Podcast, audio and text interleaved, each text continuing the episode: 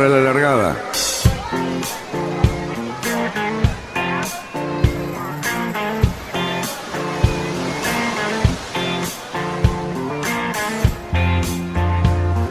Así comienza Radionautas.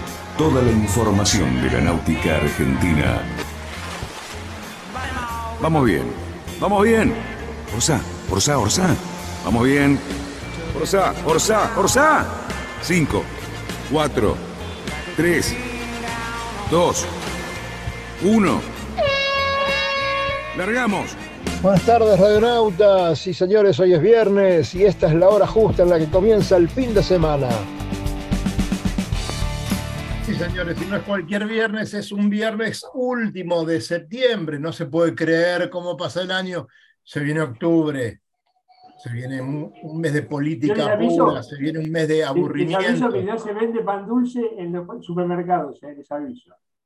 Ya está el pan dulce preparado en el supermercado, dice Cali Cerruti. Señor, se puede comprar su- eh, pan dulce en supermercados, exactamente. Hay que empezar a comer pan dulce, entonces.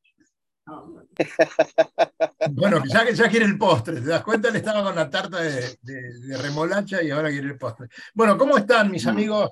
Eh, Luisito, ¿cómo estás, Cali? ¿Qué tal, Hernán? ¿Todos bien? Todo muy bien. Tenemos un invitado, no sé si lo vas a presentar, Cali, que es tu función o no. Sí, como no, vamos a presentar a Alejandro Villalba del Yo Club Olivos, que bueno, creo que estuvo una tarea muy, muy interesante porque yo estoy ocupado del campeonato Cerrato y estás muy, muy al tanto de todo lo que acontece en uno de los dos campeonatos más importantes que se organizan en los clubes. ¿cierto? Tenemos la Semana de Buenos Aires y después el Cerrato, por tradición y por todo lo que eso implica. Así que bueno, vamos a hablar de eso, que es el acontecimiento del momento y del mes y es uno de los más importantes del año. Buenas tardes, Alejandro, ¿cómo te va?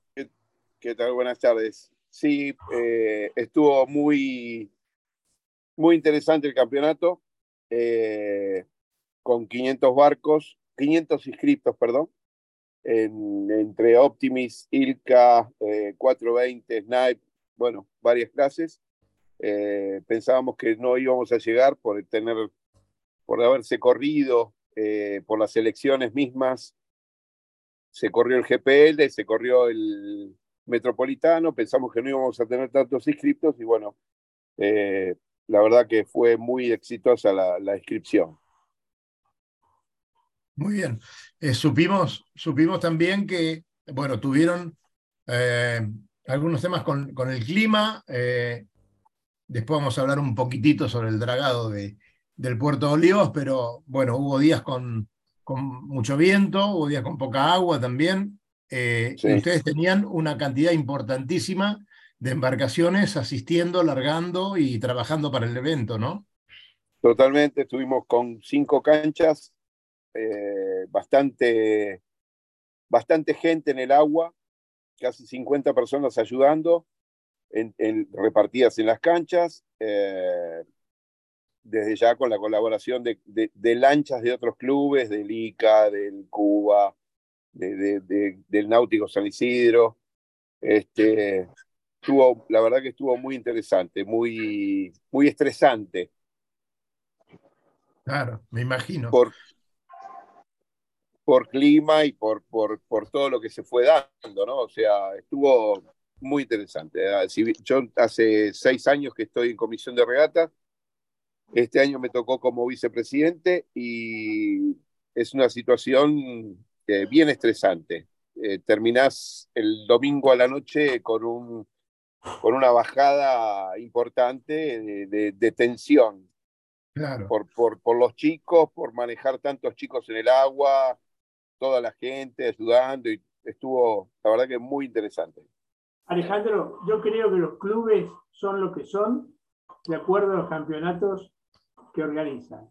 El ICO tiene su fama por justamente organizar muchas cosas muy importantes y esta es una de las cosas más importantes y más tradicionales del Río de la Plata. Por eso es un gran club, digamos también. Totalmente, o sea, perdón, eh, eh, esta fue la, edi- la edición número 42 y bueno, eh, justamente estuvimos en uno de los momentos charlando con Kiko Kundik, que fue uno de los oficiales, y Kiko había empezado, empezó a contar de que él, su primer regata que largó fue en el año 85, porque uno de sus hijos empezaba a correr, y bueno, estuvimos charlando de todo eso.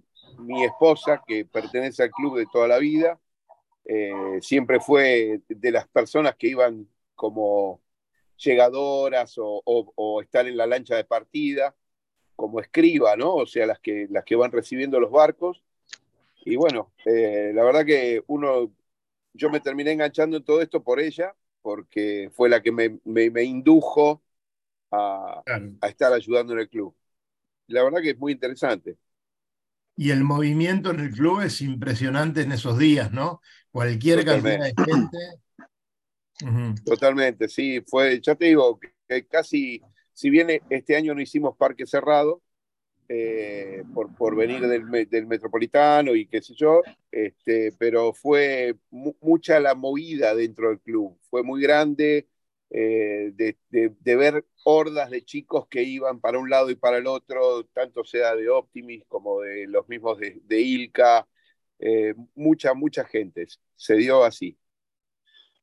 Sí, realmente estamos viendo unas, unas fotos espectaculares eh, ya nos vas a comentar de quiénes son estas fotos porque es, es muy importante. No, no, no, veo que haya, que haya un título para ellas, ¿no? Así que a la persona que, que la sacó habrá que decirles que le ponga nombre y apellido, ¿no? Florencia Álzaga, la verdad que es una fotógrafa de primera línea, o sea, nos hizo toda la fotografía del campeonato y no nada para decirle, al contrario, todo para agradecer. Fue una persona que siempre estuvo muy de, de, de, de, vamos, vamos una, o sea, lo único que pedía era un gomón para que la lleve a las distintas canchas y bueno, estuvo en todos lados, metida en todos lados y sacó unas fotos de, de primerísima calidad. Ahí veíamos en una foto a una persona que estaba colaborando, que no es ni más ni menos que nuestra amiga Ramos Delgado, que vino de sí, Quilmes Marisa a dar una mano. Siempre Marisa está metida, siempre, siempre es una entusiasta, pero de primera línea, una, una gran mujer que, que abrazó este, la náutica de una manera impresionante, está donde se la, se la requiera. Qué bueno, qué bueno que hayan convocado tanta miren gente. Qué linda foto esta, miren qué linda foto es esta, mira. Espectacular. Buenísimo. Bueno, contanos un poquito algunas de las internas, eh, Alejandro, porque para organizar este tipo de campeonatos se necesita, eh, digamos que una estrategia importante, una cantidad de gente. Eh, acá vemos un, un, par de personas que seguramente son trabajadores del club o, o, en algunos casos de otros clubes que vienen a colaborar, ¿no es cierto? Eh, contanos ver, un poco cómo se hace. Ahí estábamos entregando uno de los días que se le entregaban panchos a los chicos, después estuvo eh, la, no sé si puedo decir la marca, pero estuvieron apoyándonos varias sí. marcas eh, no? para darle sí. comida para los terceros tiempos y todo eso. Eh, somos un grupo que nos gustó, nos, nos entusiasma el, el, manejar tanto esto, que, que bueno, eh, nada, es, es mucha la gente que se requiere para poder llevar adelante. Claro. Eh, el compromiso de la gente, el compromiso del club, de, de, de hagan, eh, tenemos el apoyo, o sea, siempre, ahí está Jajito, eh, que sí, bueno, nada, eso, que siempre están apoyándonos, tratando de que el campeonato salga lo mejor posible. Estamos intentando que vuelva a ser lo que fue en alguna época eh, de lo mejor. Y, bueno, nada, en eso estamos. Bien, eh, a la hora de reclutar oficiales de regata, de reclutar jueces, contanos y si querés explayarte un poco también cómo viene ese tema que está en, en medio de alguna discusión hoy por hoy. Digamos, planteémoslo así, económica, si se quiere. Eh, sí, bueno, eh, tuvimos un pro que es, es, necesario para este tipo de eventos, que es de primera línea, como es Carucha. Y eh, bueno, más o menos se fue charlando para poder darle el nivel que necesita esto, eh, volver a, a, contratar oficiales de, de, primera línea. Eh, hubo varias discusiones en base a esto por el tema de que, digamos, tengo mi corazón con otros oficiales, tal vez no del grupo del que se nos presentó, pero nada, tratamos de que la cosa salga para adelante lo mejor posible. Eh, como en todos lados hay, hay problemas, pero bueno, estamos tratando de solucionar, de, armar el, el, mejor grupo de gente para que esto se lleve adelante, ¿no? Eh, internas en todos lados hay. No todos los oficiales que se nos presentaron nos gustaban, pero bueno, eh, eran de la mano del PRO, entonces vamos para adelante. Bien, eh, yo creo, abonando un poco lo que vos estás comentando, que hay una discusión que se está dando y que se va a seguir dando por un tiempo hasta que se resuelva, que es este, el hecho de oficiales de regatas pagos, oficiales de regatas no pagos. Eh, no estoy a favor de ninguna de las dos. Estaría bien que se resuelva para que o todos sean pagos o todos no lo sean. Eh, creo que siempre se genera algún tipo de resquemor o resentimiento cuando hay una persona que está trabajando por amor al arte y otra que está cobrando. Eh, repito, me parece muy bien que se cobre, pero tendría que estar más o menos reglamentado y que todo sea parejo para todos. ¿No te parece, Alejandro? Totalmente. Eh, yo, a ver, eh, para empezar el campeonato fuimos sondeando gente y todos hoy te están cobrando un número que es importante. Claro. Que debido a la situación del país se hace muy cuesta arriba, pero bueno, cuando ves que la gente sigue colaborando y sigue empujando y ya te digo, cuando empezamos con el tema de la inscripción, estaba terminando el otro campeonato, eh, se nos hacía, los números se nos iban muy grandes, pero bueno, después se logró llegar a buen puerto. Eh, para mí, no, no, no, no comparto la parte de que nadie trabaje sin cargo, porque, porque es un trabajo y todo trabajo tiene que estar remunerado no, a ver, yo lo hago de corazón porque lo hago por el club y creo que hay mucha gente que lo hace de corazón. Eh, pero bueno, nada, hay gente que es más profesional, que se ha preparado mejor para, para este tipo de cosas. Y bueno, eh, tratemos de, tratamos de, hacer una, una, una, mezcla entre una parte y la otra. Claro. Bien. Eh, pero hay un temita además del, pago, que yo creo que la náutica en este momento está demandando gente idónea.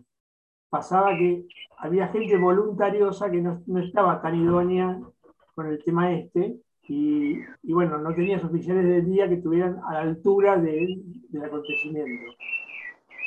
Entonces, probablemente la solución, no sé si la solución es la profesionalización de, de todo el staff, pero sí necesitas unas personas que realmente, una o dos personas que controlen todo y que más o menos respondan a la idoneidad que el, acontecimiento y el campeonato demanda, ¿no? Totalmente. Bueno, eh, lo que pasa es que ahí entra en juego otra parte que creo que es la, el amor por, por lo que vos haces.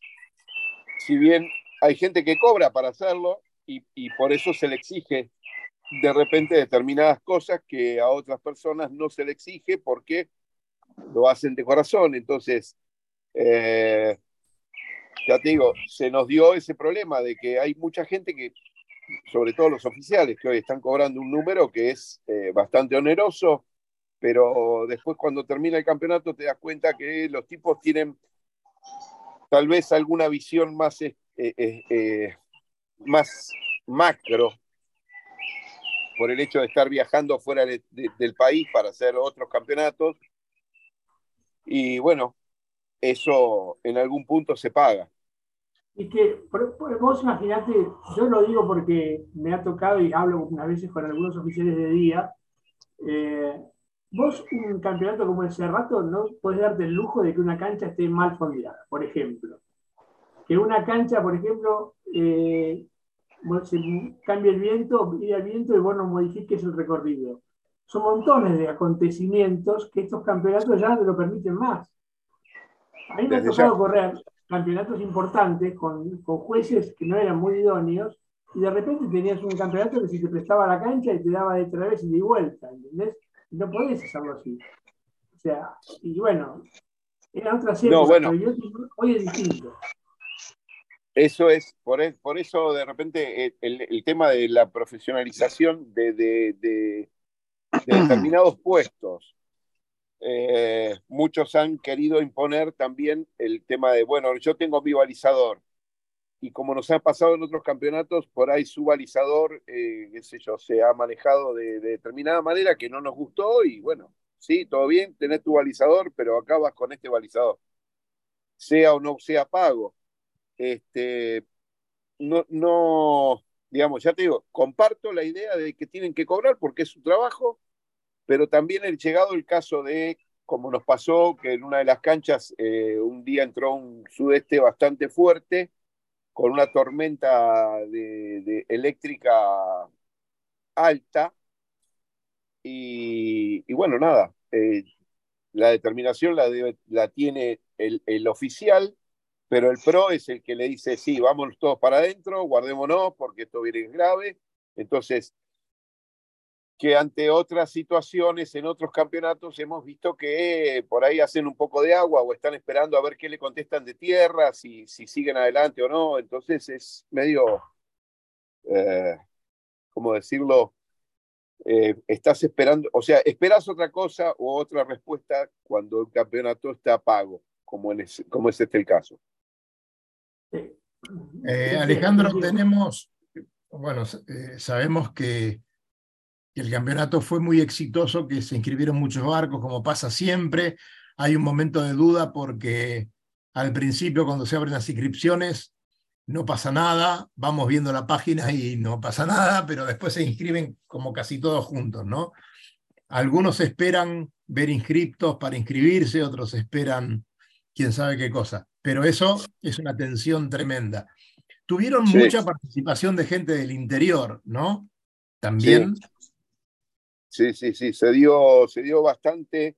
Eh, tenemos muchos socios que, que vienen, a ver, tenemos muchos chicos que están viendo de Paraná, de Rosario mismo, eh, que se han hecho socios los chicos del club.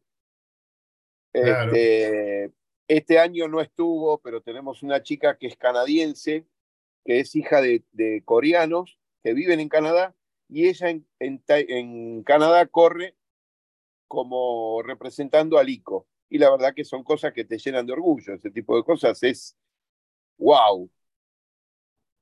Claro, me imagino. Me imagino que sí. Este, Mucha bien. protesta, Alejandro. Mucha protesta. ¿Cómo? Muchas Hubo protestas. protestas. No, no hubo tantas. Yo pensé que se iba a dar mucho más. Eh, creo que hubo menos de 10 protestas, o sea, en todo el campeonato. Y la verdad que con 500 Ajá. personas en el agua eh, hubiese sido mucho más alto, pero no, no. Creo que se han cuidado bastante. Si bien no teníamos jury, eh, se han cuidado bastante, no hubo tanto descontrol. Fue una alegría.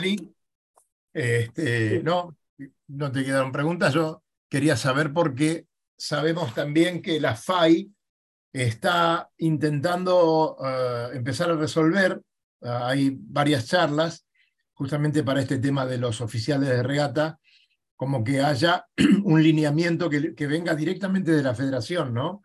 Así que me imagino que para los próximos campeonatos eh, ese tema estará más o menos resuelto y todo pasa por la instrucción, ¿no? Se van a dar muchos más cursos y, y para, digamos, para un abanico de gente más, más importante, eh, como para que no, no tengamos, digamos, faltante en ese, en ese momento que es tan crítico, ¿no? Porque yo me imagino 10 días antes ustedes viendo la cantidad de inscriptos que había, que todas las clases que iban a correr se estaban completando y tener ustedes que completar los grupos de gente, ¿no? Para trabajar ahí.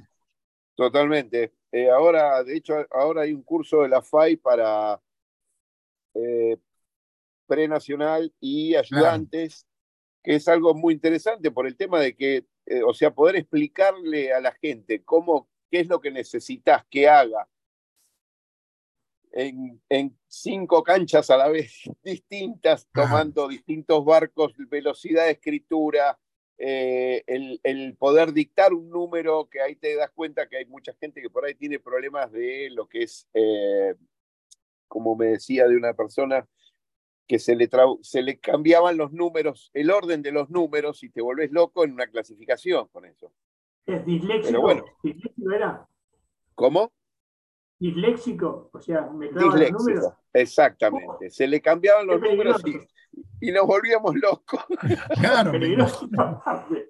Es peligrosísimo, pero bueno, nada, no lo sabés hasta que no tenés el problema adelante.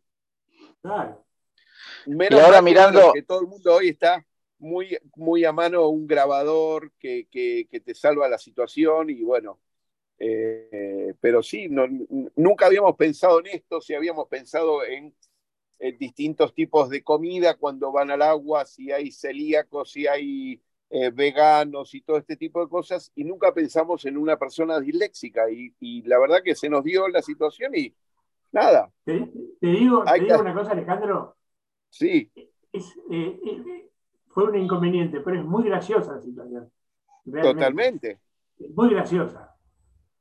Yo creo que en una película. tocado- la primera vez que fui al agua, hace ya unos cuantos años, que fui de, de llegador de Ilca, de Laser, este, la persona que nos cantaba los números nos cantaba de tres en tres, pero nos cambiaba el orden, o sea, nos decía, qué sé yo, 173, 159 y era 159, 173. Entonces, claro, menos mal que ya estaba el grabador y otro mira, eh, filmaba el, el, no, el grabador, el celular, y filmaban en esos primeros videos. Y claro, y vos decías, pero si yo tomé bien el número, vos me dijiste, porque la grabación era una cosa y el video era otra. Entonces, bueno, ahí empezamos a ver ese- todo ese tipo de cosas, que es eh, realmente cómico, pero en el momento te No, vuelves querés loco. Y una, una, una pregunta, una pregunta. eh, ¿qué, qué, qué cosas eh, están pensando para mejorar en la próxima edición? Eh, estamos, bueno, primero tratar de determinar ya el tema de empezar a comprometer oficiales y colaboradores y tratar de empezar a, sacar gente en distintas regatas para que nos empiecen a ayudar desde ahora, para que vean cómo es el tema de una llegada, de- por ahí no de Optimis, porque no, no hay mucho campeonato suelto, pero sí un ILCA, un, un PHRF, que, que, bueno, que se le junten cuatro o cinco barcos y tratar de, llegar a escribir todos a la vez con el tiempo, eh, Ajá. Que es lo que está haciendo un poco, creo que ahora hay un curso de la FAI pronto, de eso, de, colaboradores, y, y bueno, justamente lo habíamos empezado a hablar en, en- en medio del campeonato, de decir, che, tenemos que hacer algo con esto porque se nos va a generar un problema y, y va a ser para, para quilombo. Bueno, ahí veíamos en alguna de las fotos que pasábamos eh, a don Pepe Blanco, hoy es el presidente, ¿no es cierto?, de la Comisión de Regatas. Exactamente. Ahí lo veíamos trabajando mucho. Este, bueno, contanos algo un poco de, de esa experiencia, porque han tomado ustedes, eh, digamos, la conducción de, de la náutica en el club eh, hacía muy poquito. O sea, tuvieron muy poco tiempo para trabajar eh, para este campeonato, ¿no? A ver, nosotros, yo venía de la comisión anterior, si bien hubo cambio de conducción, con Pepe tenemos bastante, es, co- es como un perro, porque en, la- en las discusiones es el tipo que más se aferra a su idea y trata de, si bien es un tipo grande, es, se trata de, de- de adecuar bastante a la situación actual. No es que se quedó con su, ah, porque cuando yo corría, si bien hoy es un tipo que está en, en el problema diario de lo que está pasando hoy en el agua, tanto Claro. sea como, como esto de que estábamos hablando antes, el tema del dragado y todo esto, eh, es un tipo que está bastante actualizado. No, no es que se ha quedado en sus ochenta y pico de años, entonces no, está bien, al corriente de lo que está pasando. Sí, se lo ve muy vital y muy activo, así que es un- una maravilla que, que gente así a esa edad, aparte, ahora que lo vemos en que está el Lobo Janelli, que ya nos va a saludar cuando, cuando pueda hablar, este, los de nuestra edad estamos siempre este, elogiando a esta gente que trabaja hasta tanto tiempo, ¿no? Y, que pasa tantas horas de su vida en el club. Pepe, con sus 87 años, acaba de venirme a visitar en la moto. O sea, es un tipo ah, que todavía anda en moto. O sea, eh, es, muy vital. El tipo no, no se queda, siempre está moviéndose. Qué bárbaro, qué bárbaro. Bueno, acá estamos viendo parte de la entrega de premios. Este, me imagino que el club habrá, sido un hervidero en esos momentos, ¿no? ¿Cuántos premios se entregaron? Eh, ciento, 115, 115 premios creo que fueron entre los premios del interior, los femeninos, eh, bueno, distintas clases. Claro. Muy interesante estuvo. Maravilloso. Bueno, ahí. Lo... extranjera que tuviste, uruguayos y brasileños, ¿no? extranjeros. Eh, sí, uruguayo, brasileño, creo, no sé si hubo algún brasilero. ¿eh? Sí, hubo chicos de Optimis brasileros. Sí, sí, sí, perdón. Sí. Y, vino para el último fin de semana que tuvimos match una tripulación uruguaya. De Paysandú. De Exactamente. Tenían que hacer un viajecito para llegar, ¿no? Me imagino que se los habrá tenido en cuenta porque venirse desde allá, traer el barco, es, un, es un lindo viaje por otro lado, pero bueno, hay que hacerlo, ¿no? Sí, pero hay que venir. Hay que venir. No, y, hay que volver. ¿Te parece que más problemas hay que volver? Eh, se encarga con Dorito del, de Paisandú de traer y de llevar el barco. Ese muchacho viene durmiendo, lo deja solo al barco y viene durmiendo. Y el barco viene. Claro. Che, qué genial. ¿Qué haces, Lobo? ¿Cómo te va? Quería decir que no solamente vino de Paysandú, sino ganó, creo. ¿eh? Sí. Bueno, además no para decir sí o no, me, perdonen y sea guay. Vienen a ganar, ¿eh? Vienen a ganar, por eso. Este... Sí, sí. ¿Qué tal? Buenas tardes. Un gusto en verlo, escuchar esto, escuchar sobre mi querido Iotlo Olivos. Creo que sigo perteneciendo de alguna forma y y quiero mucho, y fue sin lugar a duda una institución que fue bisagra de Iotin argentino hace, en, la década del 60, 70 y 80 del, del siglo pasado. Ahí dio vuelta al Iotin. Hubo gente muy visionaria, es digno recordarlo, a Totusal, a Dupuy, a Costa, gente que supo tener una visión muy amplia del yachting y bueno, y gracias al famoso Penguin, que lo, de clase Penguin que la, impusieron en el, en el Olivos, este, se dio vuelta a la náutica en Argentina. Y todo eso fue ahí, en el mismo lugar donde hoy se corre ese campeonato cerrato, donde hay tanta gente. Me causaba Además, era digno destacar recién que en la entrega de premios veía que el Comodoro y el Capitán estaban en el primer escalón del podio eh, en su función de Comodoro del club, capitán del club y además ganando en la clase TAR. Este, realmente algo muy, muy especial y muy, este, que habla muy, muy, bien del club y de su entusiasmo y de su trabajo. ¿no? Eh, Lobito, eh, feliz cumpleaños, Lobito. Muy amable, gracias. ¿Eh? Este, el Día del Navegante, ¿lo pusieron por vos o por el que está ahí en la foto? ¿Cómo no, el, maestro es el maestro, por, el querido Vito, por supuesto. señores, eh, lo vamos a despedir Alejandro porque tiene una tarea que cumplir que no se puede postergar. Así que, Ale, te agradecemos mucho te mandamos un gran abrazo, gracias por estar en Radionautas. Este, hace 10 años que estamos trabajando en esto como para informar sobre la náutica y la verdad que el, trabajo que hacen ustedes es eh, excelente de primer nivel y ojalá lo sigan haciendo, que la 42 sea la mitad de la 84. Muchas gracias y bueno, tratamos de hacer todo lo posible para que todos eh, se sientan bien recibidos y bueno, con un buen campeonato. Así que te agradezco mucho, Dani, por, darme, por esta invitación y les agradezco a todos que los escuchen. Bueno, Bueno, saludos a toda la gente de Nico. Y este, te vas cuando vos quieras, Alejandro. Te puedes quedar hasta mañana si quieres. Me retiro, me retiro por, por la tarea que tengo. Sí, señor, adelante, adelante. Nosotros seguimos, ¿sabés por qué? Mirá, le vamos a recomendar a la gente que Multimarín, y lo vamos a decir porque hoy está Hernán, pero si no lo decimos, es un servicio de soluciones integrales a la necesidad de tu embarcación, tratamiento de la obra viva, pintura integral, instalaciones eléctricas, sanitarias, mecánicas, interiores, laqueado, tapicería. No saben lo que sale la laca hoy, por Dios. Bueno, pero si tenés que hacer laqueado, hacelo con Multimarín. Todas las posibilidades y tenés nombrando a Radionautas un 10% de descuento. Así que adelante con Multimarín y que tu barco quede maravilloso.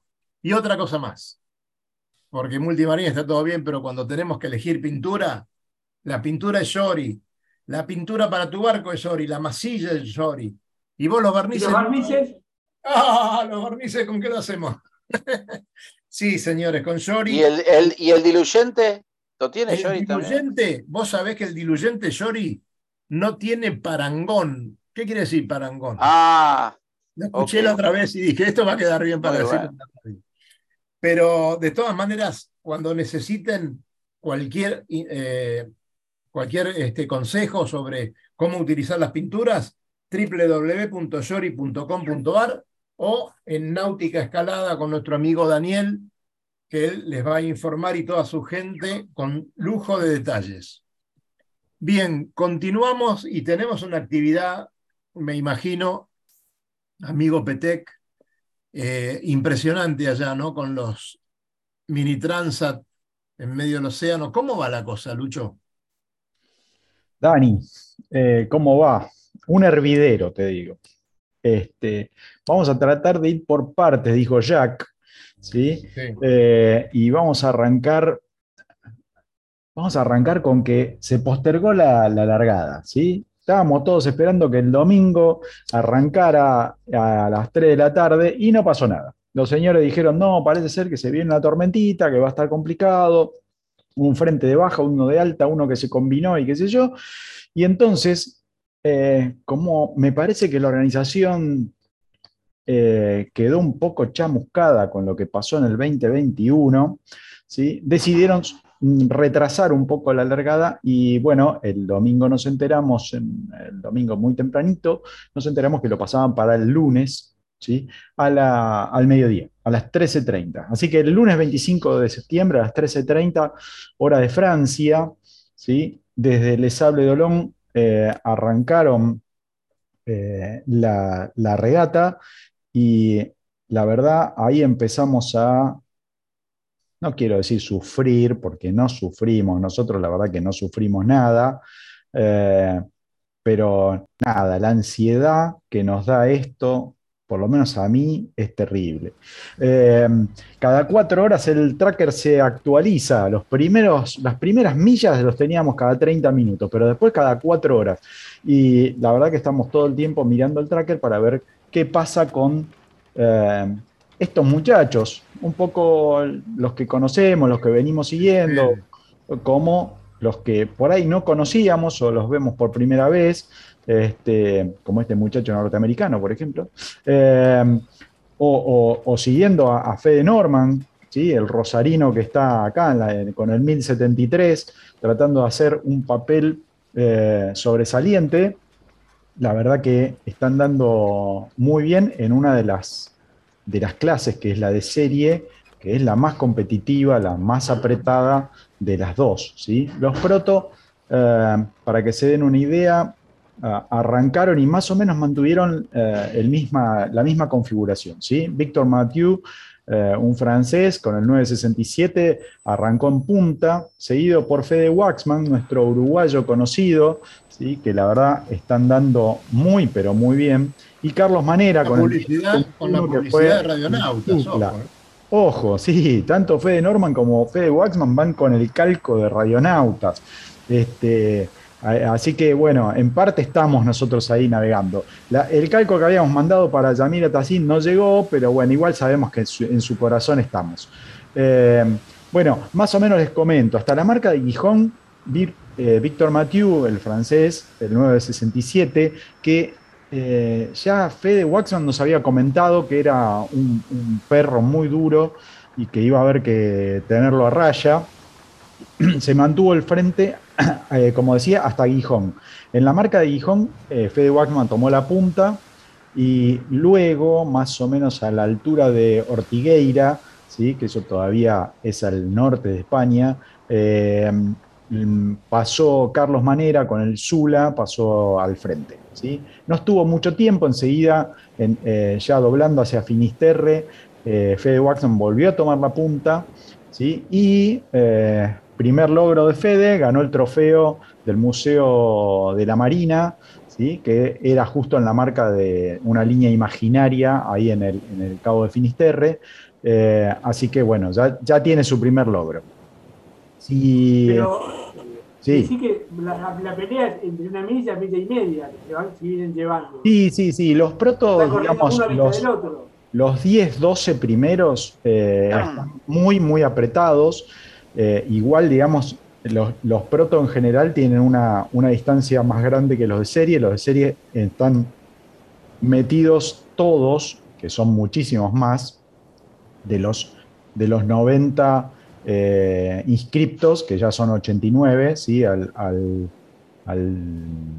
hemos perdido a uno porque desarboló, que es el DMG Mori, el Sailing Academy 1, porque hay dos, hay un DMG Mori 1 y 1-2.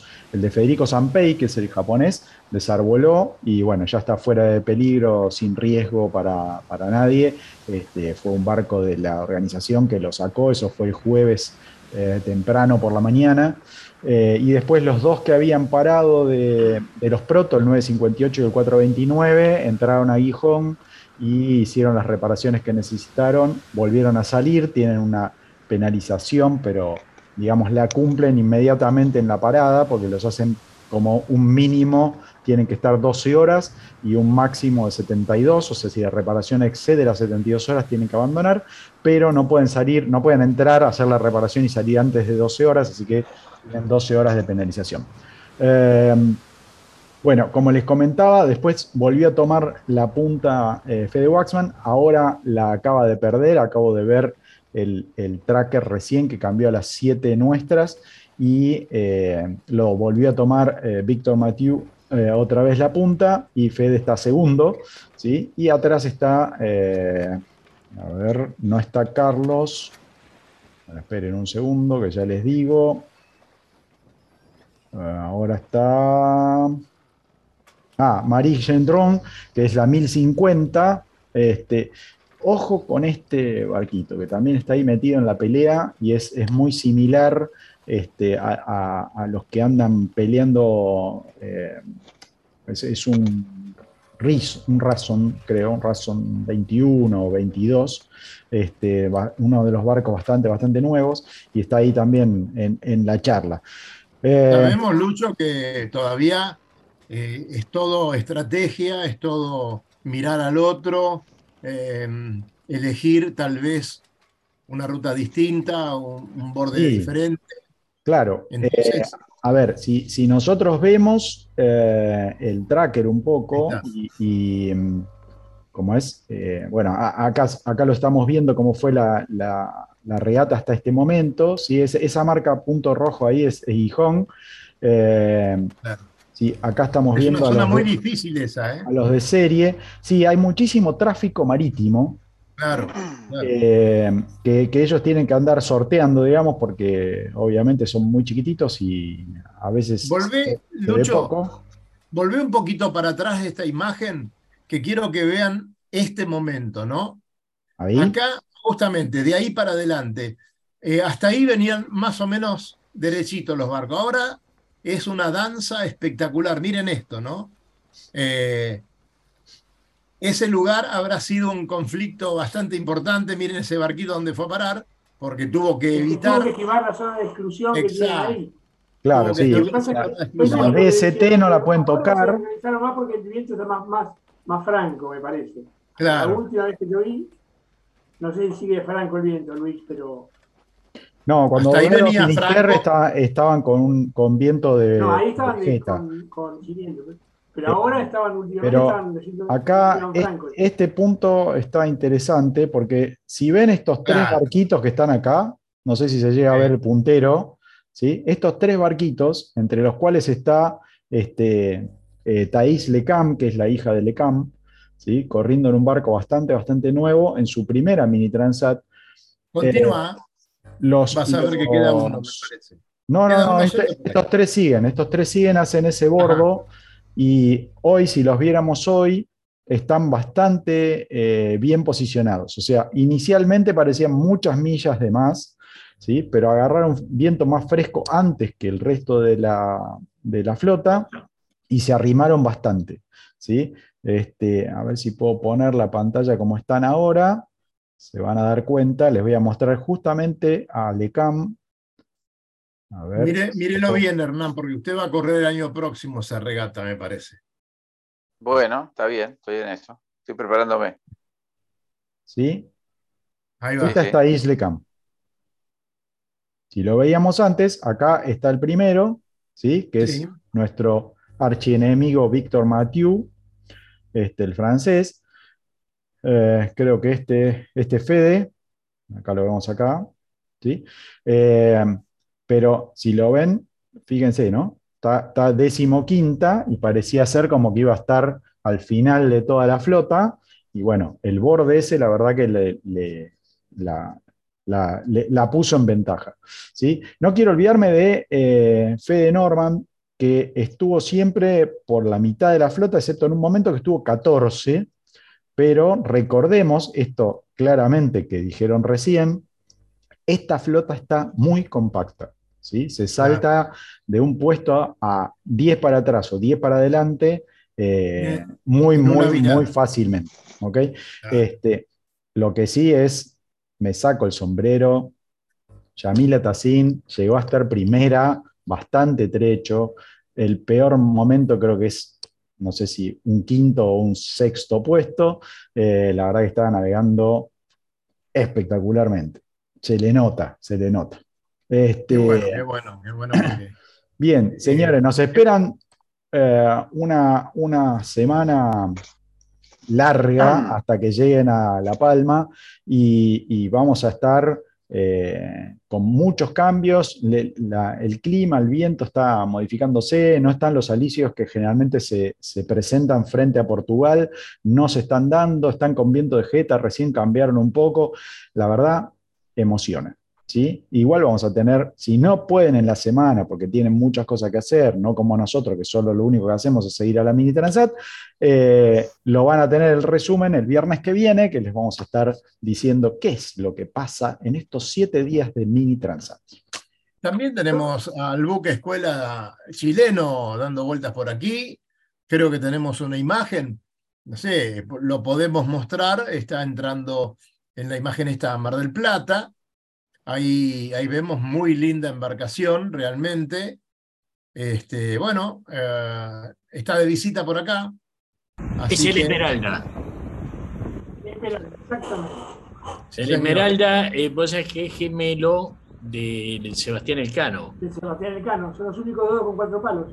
Exactamente. Y con aparejo, este, con velas con cangrejas, digamos. Sangre, No, eh, la- Las únicas perchas que tienes en el trinquete, pero después, este, y vos sabés que gracias al capitán, en su momento, el capitán de este barco, fue que la fragata nuestra fue este, aparejada a fragata y no con ese aparejo. Este, es muy lindo este. eh, estamos viendo de editar el libro de, de la fragata, donde toda esta historia está este, muy bien contada. Este, que, que fue justamente el capitán del, de- de- de- en ese momento de que la toma de decisión de qué aparejo poner la fragata Libertad, eh, pidió hablar con el almirante Rojas, Ajá. que estaba a cargo del proyecto.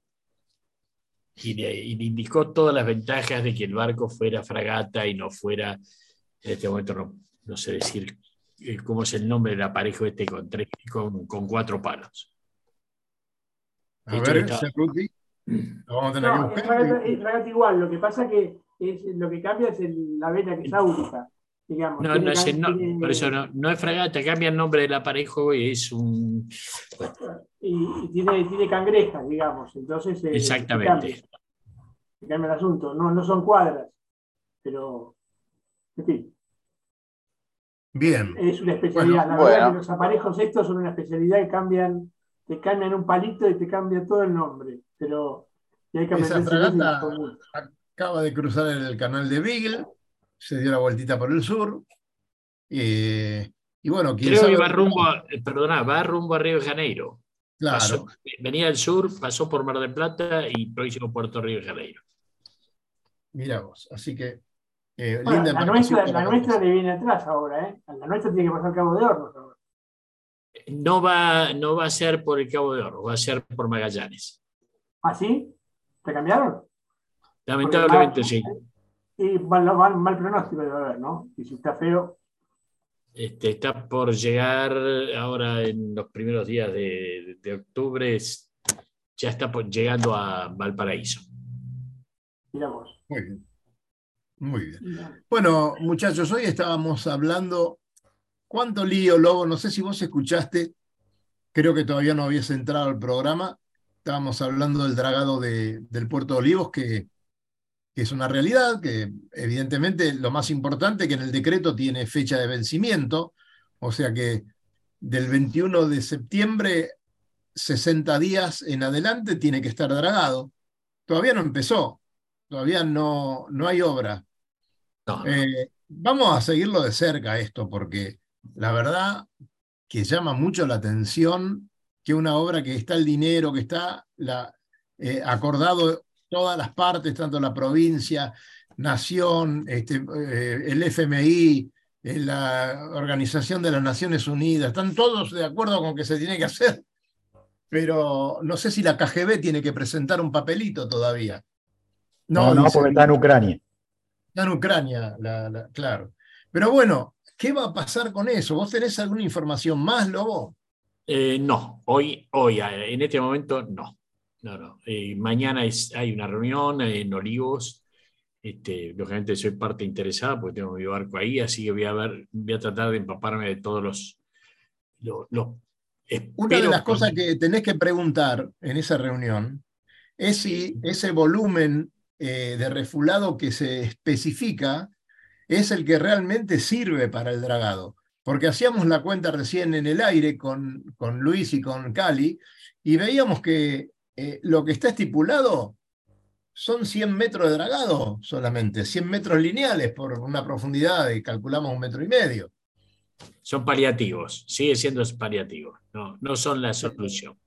Exactamente. Lo que pasa es que hay dos bancos bien marcados al entrar en el Puerto entrando al Puerto Olivo, no bien estás teniendo eh, la, la- la- eh, donde están los pescadores ahí en, el, en la Sí. punta del espigón eh, sur, este, ahí hay un banco, o sea, pasas de dos metros, eh, hay- pasas a un metro cuarenta por Bikini. decir un número, ¿no? Y volvés otra vez a los dos metros y después, bueno, este, justo acá, a la altura de, si me lo pones con el cursor, donde está la farola esta, acá hay un banco. Y después, en la, en la primer- a la altura del segunda, eh, la eh, Sí. farol que se ve acá en, en columna, esta, exacta. Ahí, a esta altura, acá hay otro, otro banquito, en, este, que es básicamente los dos bancos que es necesario sacar, que no son muy grandes,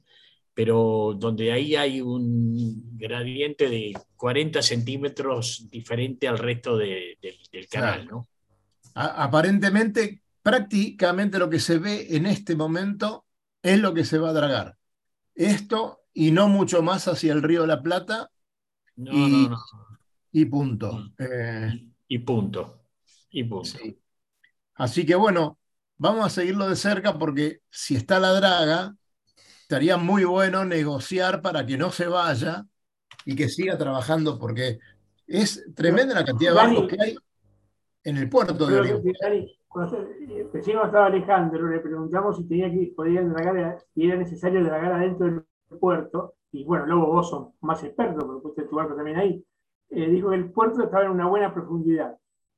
La, la olla está en una buena profundidad. Correcto, vos sabés que tenemos la suerte que en el puerto hay muy poquita diferencia. El gran dragado se hizo para el Mundial de estar en el 2006, 2005, se hizo dragado 2006, este, y el puerto ha quedado, hay muy poca diferencia de la cota de ese momento a la cota actual. Lo lamentable que hubo que fue que ese dragado quedó inconcluso en el tramo más importante que era la entrada. O sea, se llevaron la draga, eh, manotearon la, draga y se la llevaron por otro lado cuando tenía que hacer justamente la, salida, la que vimos recién la foto. Claro, bueno. Es lo que, se, que van a arreglar ahora. Bueno, ojalá sí. Porque creo que una vez pasando la punta del espigón hay agua, digamos. sí, sí, bueno. tenemos que ponernos de acuerdo que en el Río de la Plata cada día nos, hay menos agua. el delta viene rápidamente avanzando y, este, ya encontrar dos metros de agua frente al puerto de Olivos es... es, es, es, es Yo les aviso una cosa, el delta que venía, venía avanzando entre 80 y 85 metros por año, ahora está avanzando entre 100 y 110 metros por año. Mm, sí, sí, es... Así que hagamos cuentas y vas a ver qué rápido llega. Hay que plantar banderitas nomás. Este, nosotros ya tenemos un par de islas a, a los bordes de nuestro canal sur, que en cualquier momento ponemos un quincho ahí y una parrilla. ¿eh? Chorizos al paso, señores. No está mal, ¿eh? el carocito los alcanza, los lleva y los trae. Por supuesto que no. La, mayoría de las escrituras del Delta se hicieron en el agua. Se hicieron sobre terrenos que no existían. No, sí. Yo creo que ya tendríamos que estar hablando con algún abogado conocido. Sí, sí, abogado del club. Hernán, por favor. habría que plantar la bandera abajo del agua para que no la saque la autoridad que tiene avidez por evitar que eh, alguien plante la bandera, ¿no? Entonces podríamos plantarla abajo del agua y esperar que, el limo se acumule y que la bandera esté plantada desde antes. Claro, esto, en, forma, en, forma, de señales contra obstáculos a la navegación, pero que cumpla una doble función. Hay un par de barcos en el club que yo los sacaría un día, viste, que haya agua y los, los fondearía arriba de ese banco. Y ya está, ya tenemos isla y edificio. Una barcaza, una barcaza, y listo. No estaría mal. Porque siempre dicen que va a avanzar, la, pero no la dejan avanzar mucho al delta, no lo, no lo dejan progresar tanto. ¿eh? Igual es un estuario el Río de la Plata. El estuario se caracteriza por aguas bajas. Entonces, eh, lo que pasa es que hay una idea de que tiene que haber profundidad, pero en realidad el accidente geográfico lleva a pensar que tiene que ser de aguas no tan profundas, ¿no? Por eso es que no se puede luchar a veces contra la naturaleza de, algunos modos, ¿no? Pero bueno, eh, es muy opinable. Alguien dice que es un pantano. Sí, y sí, puede ser. Pero para un pantano debe haber estancamiento y no hay, así que no es un pantano, es un estuario. Queremos catamaranes. Eh, puede ser, pero acá no se fabrican ya ni veleros, así que catamaranes es muy sofisticado por ahí, ¿no? Digo yo. Vamos a hacer el H40, son dos H20 unidos. Ah, podría ser. Sería un golazo. 40 ¿eh? por 40, sería 20 por 20, digamos. Claro. 20, por 20, está bueno eso. Podemos hablar de los riesgos de, de los riesgos de los seguros, si quieren. A ver, y. Este, Tenés cinco minutos, Hernán. Tenemos que hacer, bueno, podríamos, podríamos debatir los, los, riesgos algunos. No, yo lo, perdóname, Hernán. Eh, tenemos que hacer un seguro de un barco hoy. ¿Qué tengo que asegurar? ¿Qué no sé, tenés que, ver, tenés que ver qué riesgos, a qué riesgos este, estás sometido. Por ejemplo, hay un riesgo que es robo de la embarcación, ¿no? ¿Vos qué opinás? ¿Hay robo de embarcación? No sé, está en la mayoría de las pólizas. No, no pero pará, un velero o una lancha, porque lanchas se, me parece que tienen. Eh, los, cacos les gustan más las lanchas eh, que, los veleros. Claro. Bueno, digamos que en los veleros este, eh, no, no hay. No hay mucha chance de que exista el riesgo de robo, pero puede haber. Quizás la figura más interesante es el robo parcial, porque te pueden robar, eh, no sé, un auxiliar, un motor, un instrumental. Ese sí es un buen riesgo como para pensar si está incluido en la, en la cobertura, ¿no? No sé qué opinan. un poco para debatir. ¿qué, es lo que, se, lo que se suele asegurar en un barco? El riesgo contra tercero, seguramente. Bueno, la responsabilidad civil es, algo como que es una definición importante para que el dueño no tenga problemas hacia cualquier cosa que, el barco ocasione, ¿no? Es simplemente para proteger su patrimonio. Pero digamos, otros riesgos como el robo de la embarcación, ese riesgo está en todas las pólizas, sin embargo, salvo las lanchas que dice Luis, no, no es un riesgo demasiado posible, digamos, de los veleros, en los cruceros grandes, o sea, no hay un robo total de la embarcación. Sí robo parcial. Puede ser también daños eh, en la guardería, en el varadero. Eso puede ser. También otro riesgo, ¿no? Pero yo para pensar, digamos, ¿qué me incluye este seguro? ¿Qué me incluye este otro?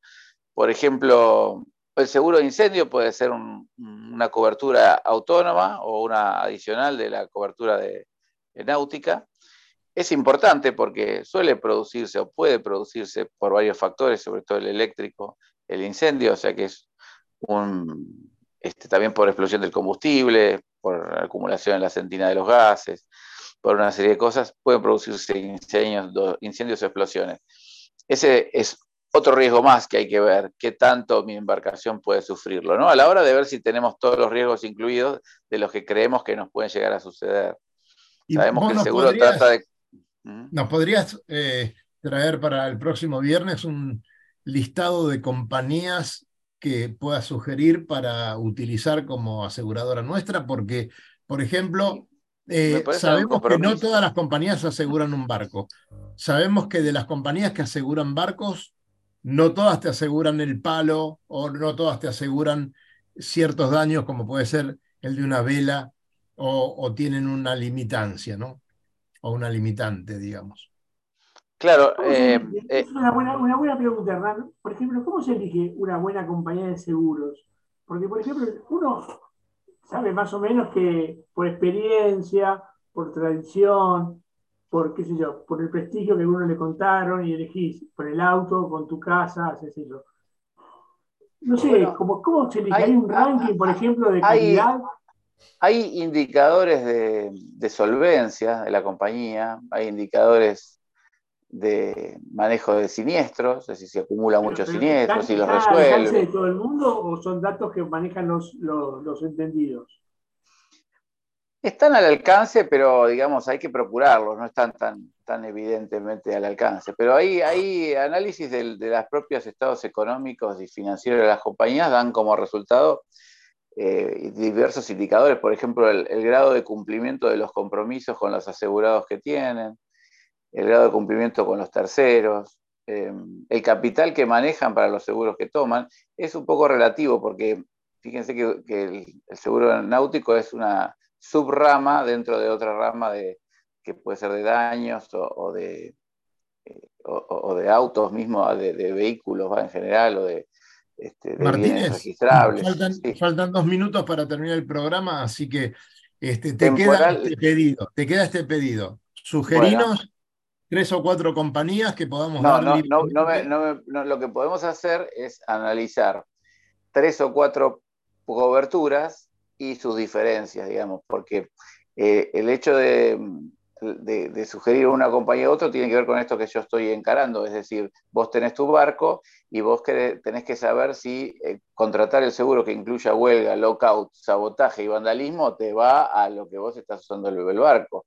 O contratar un seguro por un temporal que te pueda Hernán, Tiene, tiene que ser divertido porque a la gente le aburre esto, ¿viste? Entonces, nosotros lo que tenemos que hacer es decir, mira, acá hay tres compañías que seguro que no vas a tener problema.